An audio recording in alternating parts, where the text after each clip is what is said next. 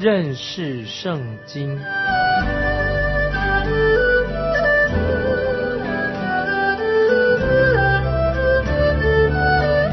认识上帝的话，把上帝的话带到全世界。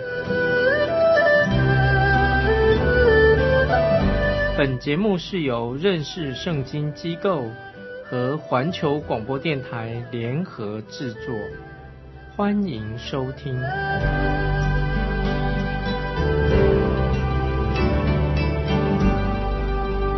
亲爱的听众朋友，你好，欢迎收听认识圣经。我是麦基牧师，请看启示录第二十一章。启示录第二十一章。这一章揭开了新天新地、新耶路撒冷、新的纪元以及羔羊的心腹将永远的家。那个时候，我们基督徒就是在耶稣基督里面新造的人，不再有老我的性情了，老我性情就没有了。那么，用一句比较流行的话来形容，那个时候我们基督徒将是一个至善。至美的人啊，就是一个我们是一个完全人。那这一章除了启示录二十一章，除了开头开头几节经文之外，已经跟地上关于在地上的事毫不相干的。所以在启示录二十一章，我们就会看见教会未来永恒的居所。听众朋友，天堂到底是一个怎么样一个地方？是怎么一回事呢？啊，今天我们基督徒对天堂。有很多啊，天方夜谭一样啊，幻想很喜欢幻想，到底天堂啊是怎么样一个地方？一说到天堂，有些人还会啊觉得他会流眼泪，好像眼泪汪汪。但是听众朋友，我们要知道，天堂是一个真真实实的地方。有一天，我们基督徒在天堂会将会有一个家，这个家在永恒里面有一个非常特别的名字，你会有一个名字。你身上会挂着一个名牌。当你在太空云游四海的时候，那么你绝对不会迷路啊！在太空，未来的太空，你不会迷路，总会有天使指引你回到天上的家。那么在天堂已经说过，我们会有一个家，天家。启示录二十一章呈现在我们眼前的啊，就是一个美好的未来。我们基督徒不但从有限，现在我们是有限，那个时候已经进到永恒，而且会被完全的更新的，就是我们会住在新天新地当中，新耶路撒冷在欢迎我们。凡是已经被救赎的人，被耶稣基督救赎的人，我们已经得到领受的耶稣基督给我们一个荣耀的身体。那个时候，万物都变成新的了，旧的变成新的了。我们会住在一个新的宇宙里面，那么会有啊新的规范，我们会将来会有新的生活方式，我们整个生活形态都变成新的了。所以，我们读启示录二十一章、二十二章的时候，我们都会看见一些新的事情。那第一件啊，我提几项给听众朋友做一个参考。第一个，我们会将是一个新的创造。基督徒属于新的创造，在我们里面已经再没有罪恶了。这是一个新的创造，没有罪恶，没有试探，不再有试炼了。这个新的创造跟之前是完全不同的啊！这是第一点。第二点，这个新耶路撒冷会从天而降，从神那里由天而降。当然不表示啊，耶路撒冷只不过是宇宙中的一个星球而已，不是，不是宇宙中一个星球而已。而是一个更新的、全新的一个神所创造的地方，将会围绕着新耶路撒冷运转啊！所有的更新的创造物都会围绕着新耶路撒冷在运转，因为新耶路撒冷是神和基督的居所，新耶路撒冷是神跟父神跟基督的居所。第三，第三个重要的概念就是我们。很熟悉的关于万有引引力定律将会那个时候已经彻底的改变了未来的新耶路撒冷跟地球之间有交通大道，不受现在我们所谓的万有引力的影响。新耶路撒冷跟地球之间有一个交通大道，教会未来的居所是什么地方呢？就是新耶路撒冷。新耶路撒冷是教会的居所。那个时候，我们将会有一个新、完全啊新的身体，不是我们现在的身体，一个新的身体。也就是说，我们已经不不再受什么地心吸力、地心引力所控制，也不受任何星球的引力啊所限制的。第四点啊，我们这个可以做想象，我们不再啊再不再需要太阳所提供的光线，太阳的光我们不再需要那种光线了，因为神的光本身。神就是光，它会直接照遍全个新天新地，所以我们那个时候不会再有夜晚啊。现在我们有白天夜晚，那时候没有晚上，因为我们已经有一个新的身体了。我个人啊，真期待啊这样的日子到来啊。听众朋友们，可以想象，我们应该期待基督徒期待这个新天新地的到来。第五点啊，我们也在提，还有一个特别的地方，那个时候新天新地没有海洋，不再有海洋了。那今天我们知道海洋占据了地球的啊大部分的面积。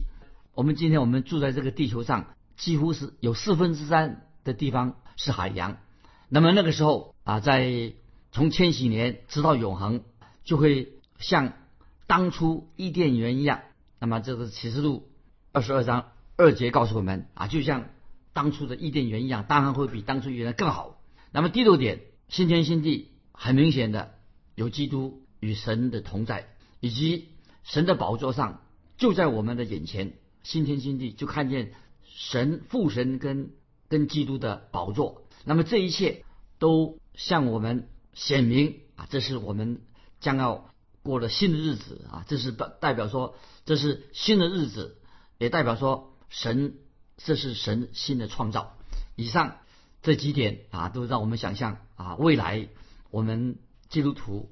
在新耶路撒冷是何等的有福！好，现在我们进到启示录二十一章一开始，我们在又一次再看到约翰使徒约翰描述我们熟熟悉的，我们熟悉的原来的天地都要消失了。我们看启示录二十一章第一节，启示录二十一章第一节说：“我又看见一个新天新地，因为先前的天地已经过去了，海也不再有了。”啊，注意这是什么意思？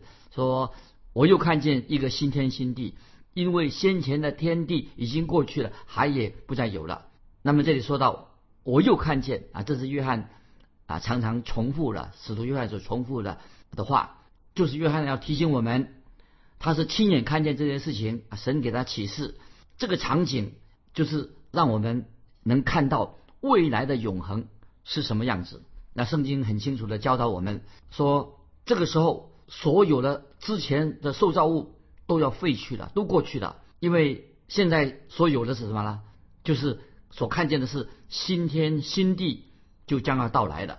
那现在我要引用马太福音二十四章三十五节啊，主耶稣亲自所说的。马太福音二十四章三十五节啊，主耶稣说：“天地要废去啊，说的很清楚，天地都要废去。”这是什么意思呢？就是旧有的受造物，那么是指谁呢？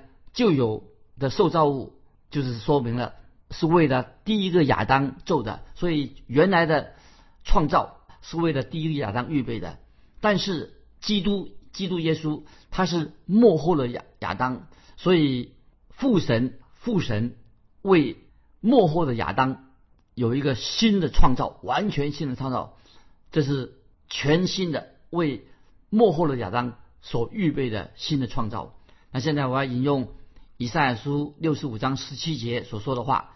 以赛亚书六十五章十七节说：“看呐，我造新天新地，从前的事不再被纪念，也不再追想。”啊，这些经文说的很好。以赛亚书六十五章十七节说：“看呐，我造新天新地，从前的事不再被纪念，也不再追想。”我在引用以赛亚书六十六章二十二节重重要的经文。以赛亚书六十六章二十二节说：“耶和华说，我所要造的新天新地，怎样在我面前长存？你们的后裔和你们的名字也照样长存。”这里是神曾经应许亚伯拉罕之前应许亚伯拉罕将会得到永远属于以色列的应许之地，并且也应许凡是大卫的后裔，永远大卫后裔永远要做王。那么这是刚才我引用以赛亚书六十六章二十二节所说的，耶和华说：“我所要造的新天新地，怎么样在我面前长存？你们的后裔和你们的名字也必照样长存。”那么接下来啊，我们再引用但以理书第二章四十四节的预言。但以理书二章四十四节预言怎么说呢？说天上的神必另立一国，永不败坏啊！这是但以理书第二章四十节先知所预言的。天上的神必另立一国，永不败坏。所以听众朋友，以上的经文啊，所以我们看到。未来的新天新地，这些应许都要完全的应验。那现在接下来我要引用希伯来书新约希伯来书十一章十三到十六节，这些经文都很重要，特别跟旧约圣经当中那些信心的伟人跟他有密切的关系。希伯来书十一章十三到十六节这样说：这些人都是存着信心死的。并没有得着所应许的，却从远处望见，且欢喜迎接，又承认自己在世上是客旅，是寄居的。说这样话的人，是表明自己要找一个家乡。他们若想念所离开的家乡，还有可以回去的机会，他们却羡慕一个更美的家乡，就是在天上的。所以神被称为他们的神。并不以为耻，因为他就是神，已经给他们预备了一座城啊！听众朋友，希伯来书十一章十三、十六节是非常重要的经文，我再念一遍：这些人都是存着信心死的，并没有得着所应许的，却从远处望见，且欢喜迎接，又承认自己在世上是客旅，是寄居的。说这话的人是表明自己要找一个家乡。他们若想。想念他们若想念所离开的家乡，还有可以回去的机会，他们却羡慕一个更美的家乡，就是在天上的。所以神被称为他们的神，并不以为耻，因为他已经给他们预备了一座城。这几节经文很重要。那希伯来书十一章十六节怎么说？刚才我们所读过了，特别是在希伯来书十一章十六节说，在天上的，这什么意思呢？在天上的，并不表示说他们。去到上到天堂啊，不在天上的，不是指他们都能上天堂，不是这个意思，而是指什么呢？指那个天国将要降临在地上，就是天堂那个天国将要降临在地上啊。这个就是我们在主导文啊念主导文的时候说，愿你的国降临在地上，如同在天上。所以表示说，希伯来书十一章十六节，在天上的哦，说不是说。我们啊，人家去了天堂，而是那个天国、那个天堂将要降临在地上啊，就是愿你的国降临。主导文在愿你国见面，在地上如同在天上。那么这个意思就是马太福音六章十节，主耶稣教导我们的主导文就是这个意思。现在我引用彼得后书三章十三节啊，这个重要的经文，彼得后书三章十三节这样说：但我们照他的应许。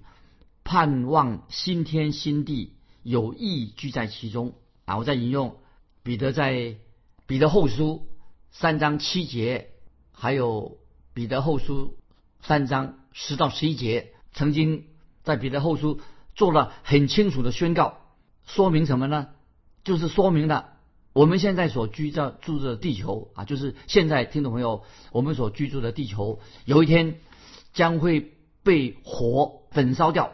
那么现在我们来念彼得后书三章七节跟十到十一节，先念第七节。但现在的天地还是凭着纳命存留，只留到不敬虔之人受审判遭沉沦的日子，用火焚烧啊！这是第七节所说的。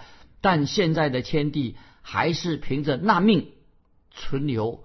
直流到不敬虔之人受审判遭沉沦的日子，用火焚烧。那么接下来我们再念彼得后书三章十到十一节，怎么说？但主的日子要像贼来到一样。那日天必有大响声废去，有形质的都要被烈火消化，地和其上的物都要烧尽了。这一切既然都要如此消化，你们为人该当怎样圣洁，怎样敬虔？那这几节经文很重要，听众朋友，我们要放在心里面。那么之前啊，我已经说过，新天新地，它主要的特征是什么呢？就是海洋没有了。那么记得新天新里面将没有海洋，因为那个时候气候环境跟生活的条件已经更新了、改变了。那么我们这里看到神的新的创造会带来了一个新的改变，远远超过。我们啊，现在所能想象的，之前啊，海洋我们知道，海洋是什么？虽然啊，做可以作为一个屏障，一个防卫的屏障，但是海洋也是人类的，说起来也变成一个障碍，变成一个人类的障碍。海洋是有利有弊，为什么我们这样说呢？因为海洋是作为曾经作为障碍，也是可以做屏障，当然是各有利有弊。而且我们知道。大在大洪水时期啊，海洋在大洪水时期是做什么呢？海洋是作为神审判人的工具。我们知道，在新天新天里里面，海洋已经消失了。那么那个因为海洋消失之后，然后地上的人口就因此会倍增，使这个陆地有更宽大的地方。因为海洋占据了这个地球很多的地方，所以新天新地的时候，海洋没有了。所以地上人口可以倍增，地上的面积那比以前大得多。那现在我们继续看启示录二十一章第二节，二十一章说我们听众朋友，我们读启示的时候要多啊，求神开我们的心眼，要有更多的想象力来明白启示录所告诉我们的新天新地。好，我们现在看启示录二十一章第二节怎么说？启示录二十一章第二节，注意，我又看见。圣城新耶路撒冷由神那里从天而降，预备好了，就如心腹装饰整齐，等候丈夫啊！注意这个经文，第二节启示录二十一章，我又看见圣城新耶路撒冷由神那里从天而降，预备好了，就如心腹装饰整齐，等候丈夫。那这经文啊，我读起来我觉得啊很有意义。那么我个人我相信，每一位神的儿女重生得救的人，神的儿女将来都会住在新耶路撒冷。那么有时我们提到天堂的时候，那听众朋友，你对天堂有些怎么样想法？你认为天堂是什么？那大很多人认为说啊，天堂啊，问他说天堂什么呢？啊，它就是一个很美丽的地方啊，就做这样的回答。其实天堂当然确实指一个很美丽的地方，但是。圣经告诉我们，天堂什么意思呢？就是指新耶路撒冷，是指注意，天堂就是指新耶路撒冷。天堂你可以指它就是一个星球，一个星球。因为圣经形容关于天堂啊所说的并不太多，但是这节经文我们读的就是启示录二十一章第二节，就是描述关于天堂。我们认为天堂，天堂对我们听众朋友非常重要。那么刚才我们读的说，我又看见圣城新耶路撒冷由神那里从天而降，预备好了，就如新妇装饰整齐，等候丈夫。新耶路撒冷，记得啊，新耶路撒冷不会应该，应该不会让我们想到古代的啊，或者现在的这个旧的耶路撒冷城，像我们这个不一样。新耶路撒冷跟这个现在的耶路撒冷城、旧耶路撒冷不一样。这是刚才我们读的经文说，预备好了，就如。心腹装饰整齐，等候丈夫。那这句话什么意思呢？我认为这句话非常的传神啊！听众朋友，我们要多用想象力，这是很传神、很美妙的一个描述。那我个人啊，特别主持过啊，跟听众朋友说，我个人主持过很多的不同的婚礼啊，为很多人证婚。每次证婚的时候啊，我自己有一个特别的感受，就是这个新娘总是漂亮的不了。装饰的很漂亮，我从来没有看过一个做新娘啊，这婚礼里面啊，这个丑，这个新娘很丑，从来没有见过一个丑的新娘。凡是我主持婚礼的时候，看见新娘总是装饰的美丽动人，所以在每次的婚礼当中啊，尤其啊，这是看见啊，这是过程当中啊，牧师要带着新郎跟伴郎先进到教会的礼堂里面啊。我们知道，在这个婚礼当中啊，牧师会带着新郎跟伴郎先进到礼堂里面。那么除了新郎的母亲之外，大家的注意力哈都不会怎么样呢？除了新郎的母亲之外，没有人来参加婚礼的人了，没有人会把注意力注意在新郎的身上，注意力不在新郎。那么听众朋友，你问说，那注意力在谁的身上呢？大家的注意力在什么？在新娘啊！注意，就是那个要出嫁的新娘，当她步入礼堂的时候啊，所有宾客按照。一般的这个结婚的习俗，所有的宾客啊他注意力不是注意在新郎身上，注意什么？就是要出嫁的，注意新娘进到礼堂。所以宾客啊，按照一个一般的习俗，当新娘进到礼堂的时候，那么所有的来宾都要啊起立，那么眼目啊都注意在注意力在哪里呢？当然看注意在这个新娘的身上。所以我主持了这么多的婚礼啊。我会特别告诉听众朋友，我一个经历，新娘总是装扮的非常美丽的，我从来没有看过啊一个丑的新娘，新娘已经非常总是美丽啊动人的。当尤其新娘进到啊这个礼堂的时候，全体的宾客都要起立，眼目注视在一个新娘的身上，而且这个新娘是一个令人容光。焕发，美丽的很，所以大家的注意力在她的身上。那然后呢？那么我们也看见啊，这位新郎要结婚的这个新郎，也带着满满满心欢欢喜喜的，他的眼目眼目啊，也注目着将要进啊这个进到礼堂的这个新娘。将来这个新娘将会完全属于这个新新属于新郎的。这一幕啊，这一幕，我这里强调说，让这个新郎会永生难忘。那一刻，当新娘进到礼堂的时候，那么在这个时刻，似乎啊有一个特别的想象啊，听众不要用些想想象力，神是似乎把每一个新娘都变成最美的人啊，所以在婚礼的时候，神好像把每一个新娘都变成一个非常漂亮的，让大家的目光都注目他。